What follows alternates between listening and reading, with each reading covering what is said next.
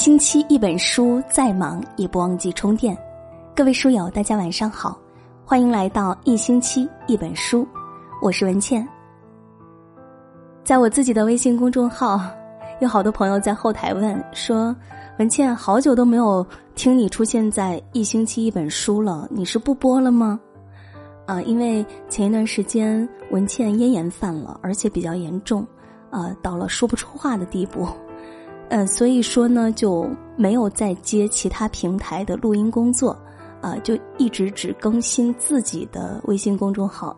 那现在声音恢复了，我已经找小编报道。那今天再次回归，啊，真的非常高兴能够在这里出现。那这么长时间没有听到文倩的声音，你有没有想我呢？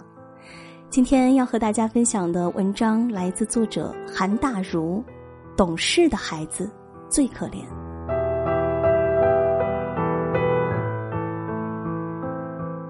我侄子今年八岁，暑假在我家住。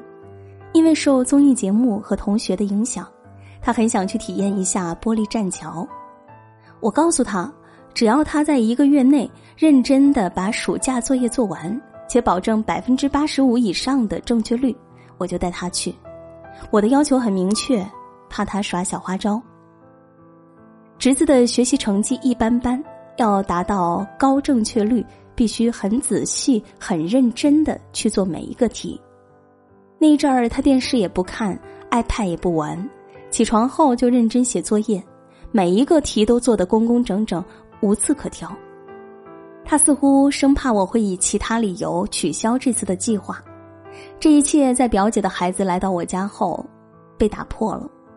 在饭桌上，表侄儿听说了我们的玻璃栈道约定，就嚷着要妈妈带他去。表姐告诉他，想去的话就要像弟弟一样认真完成作业，作业做好了我就带你去。表侄一听就不高兴了，直接把筷子拍在桌上，他马上整个人躺到地板上，哭着滚来滚去，嚷着就是要去玻璃栈桥，就是要去，马上就去，任我们怎么劝都无动于衷。他一边蹬腿一边哀嚎，表妹无奈，只好答应带他去。明天就去，作业先不写。侄子看到这些，默默的走进了自己的房间。过一会儿，我进去的时候，发现他正坐在床头，伤心的哭泣。那一刻，他虽然没说什么，但我懂他伤心的原因。因为我从小也是一个试图以懂事来讨好成人世界的孩子，我明白他那一刻的委屈和嫉妒。会哭的孩子有糖吃，而懂事的孩子只能认真完成任务，遵守规则，用完美的表现来争取糖。他们压抑自己的欲望，小心翼翼的去讨好大人，却完全没有哭闹的孩子嚷一下效果好。懂事的孩子总是乖的让人心疼。我小的时候就是父母眼里懂事的孩子。我总是体谅他们的难处，很少向他们要求买学习用品之外的东西。我记得我在初中的时候看上了一款 CD 随身听，每次放假我都会在商店门口去看他几眼，因为他被锁在柜台里，我扒在那里看的话，热情的柜员走过来提议我试一下效果。我已经试过一次了，当戴上耳机，按下播放键后，悦耳的音乐迅速在耳膜上倾泻下来。我整个人震撼的久久不能自已，当时我多么想把它拿走，抱着它躺在床上听个天翻地覆。可是我没有钱，我只好恋恋不舍的放下它，告诉店员我不喜欢，我再看看。店员只好把 CD 耳机取下来，各自放回原位，眼神里满是鄙夷和不耐烦。店员的情绪让我很尴尬。从那以后，每次我惦记他的时候，会都会佯装在店门口等人，四处张望，漫不经心的瞟 CD 机两眼，来望梅止渴。我当时多么想要得到它，但我从来没有跟爸妈讲过，因为那并不是一个上学的孩子应该拥有的东西，而且价格略贵，身边也没几个小伙伴有。甚至来说，爸妈都没有听过这种东西。我觉得我们没有理由增加他们的负担。但理智压制不住渴望，我做梦都想得到它，想凭零花钱买到它，基本不可能。那一阵儿，我每天都过得很失落。如果有重来一次的机会，我一定会跟爸爸讲，帮我实现这个愿望，好不好？乖了那么多年，我可从来没有提过别的过分的要求。可是没有讲，就是没有讲。一个懂事的孩子总是这样过分的善解人意，不敢去索取既不名正言顺又非理所应当的东西。后来我想到一个办法，攒压岁钱去买。以前的压岁钱都是我主动上交的，那一年我想据为己有。大几百块钱揣在兜里，眼看就要开学了，我就可以奔着我的 CD 随身听而去了。可是，一个记性好的妈妈打破了我的所有计划，她提出了一个替我保管的方案，将我的所有资产没收了。把钱掏出来的时候，我的心在滴血。那一刻，我想过，如果我撒着泼儿打死也不交，妈妈也会拿我没有办法，顶多会感觉到有点失望而已。可是我做不出来，我乖乖的把带着体温的压岁钱掏出来，还装作毫不在意的样子。我就是一直都这么省心。还有一次接近梦想的机会。是在我表哥结婚的时候，那一次姑妈要我和表哥一起去接亲。去之前，妈妈一再交代，姑妈家条件不好，这次结婚花了不少钱，要是她给我红包，千万不要接。果然，婚礼结束后，姑妈笑盈盈的递给我一个红包，我说我不要，她就硬要塞给我，我扭着身子就是不给她机会。回来的时候，我发现跟我一行的小堂哥都收了红包，唯有我听话的真的没要。他们愉快的讨论着去哪儿潇洒，我却伤心的哭了。那一次，我感觉异常的难受，我离我的随身听越来越远了。那一刻，我都有点痛恨自己的懂事。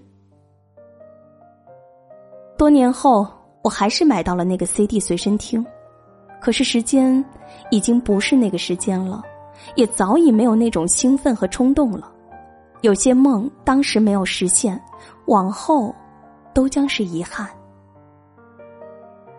懂事的孩子往往十分在意别人的感受，让别人觉得舒服是他们讨好他人的唯一方式。比如我，从小就会察言观色，擅长从一些细枝末节的地方去分析大人的情绪。在合适的时间，永远都只做合适的事，压制自己的欲望，顺应大人的想法。由于父母的山令五申，我从来没有在湖边玩过水，没有和小伙伴出去钓过龙虾，没有和弟弟争过好吃的，没有和同学比过吃穿。懂事是一种毒，一旦形成了这个印象，他就会绑架你坚持下去。因为我很早就知道。一个熊孩子，只要做一件暖心的事，就会让人交口称赞；而一个懂事的孩子做了一件出格的事，会让父母大失所望、前功尽弃。所以有时候必须顶着懂事的光环坚持到底，不断的忍让。我发现懂事的背后是深深的自卑，感觉自己随时都可能失去，不敢对抗，所以一直活得小心翼翼。作为一个标准的懂事的孩子，我的这份早慧并没有让我感到骄傲。虽然从小收获了不少的称赞，但是我却丧失了这个年龄段的孩子该有的放肆和任性。很多在童年该尝试的事情，现在已经补不回来了。我越来越发现，懂事的孩子其实活得很可怜，他们拥有了这个年龄不该有的稳重和踏实。却没有这个年龄该有的童真和童趣。除了夸他懂事以外，请尝试给予他更多的温暖，给他一点任性的机会，让他有机会活出自己。我把侄子叫过来，对他说：“我明天就带你去体验一下玻璃栈道吧。作业嘛，回来再写。他听完高兴的跳了起来，我在他的眼神里看到了明媚的光芒。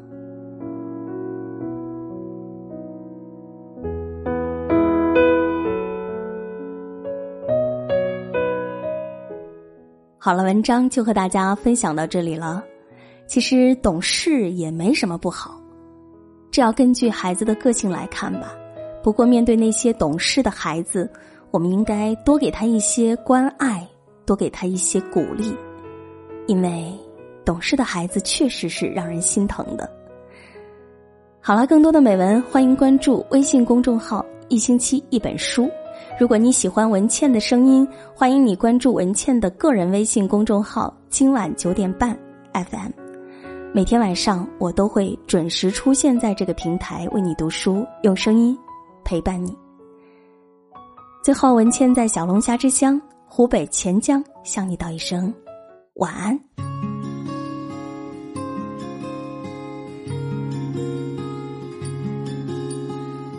推开窗，看天边白色的鸟，想起你。薄微的笑，那是操场上奔跑，大声喊“我爱你”，你知不知道？那时我们什么都不怕，看咖啡色夕阳又要落下。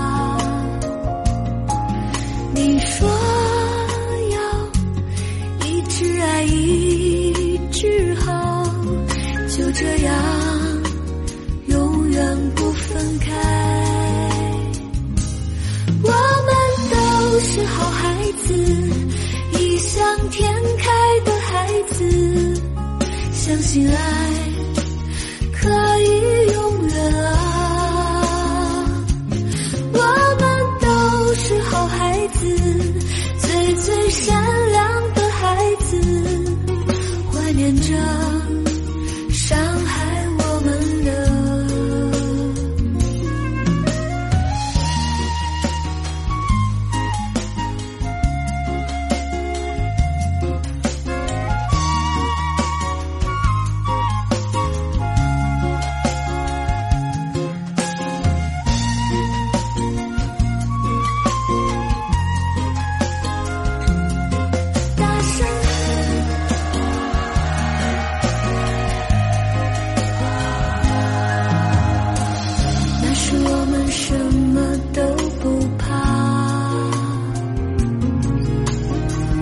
看咖啡色夕阳又要落下。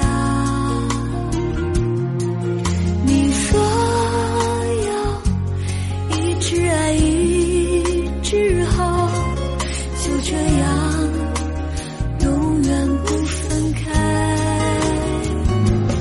我们都是好孩子，最最天真的孩子，灿烂的、孤单的。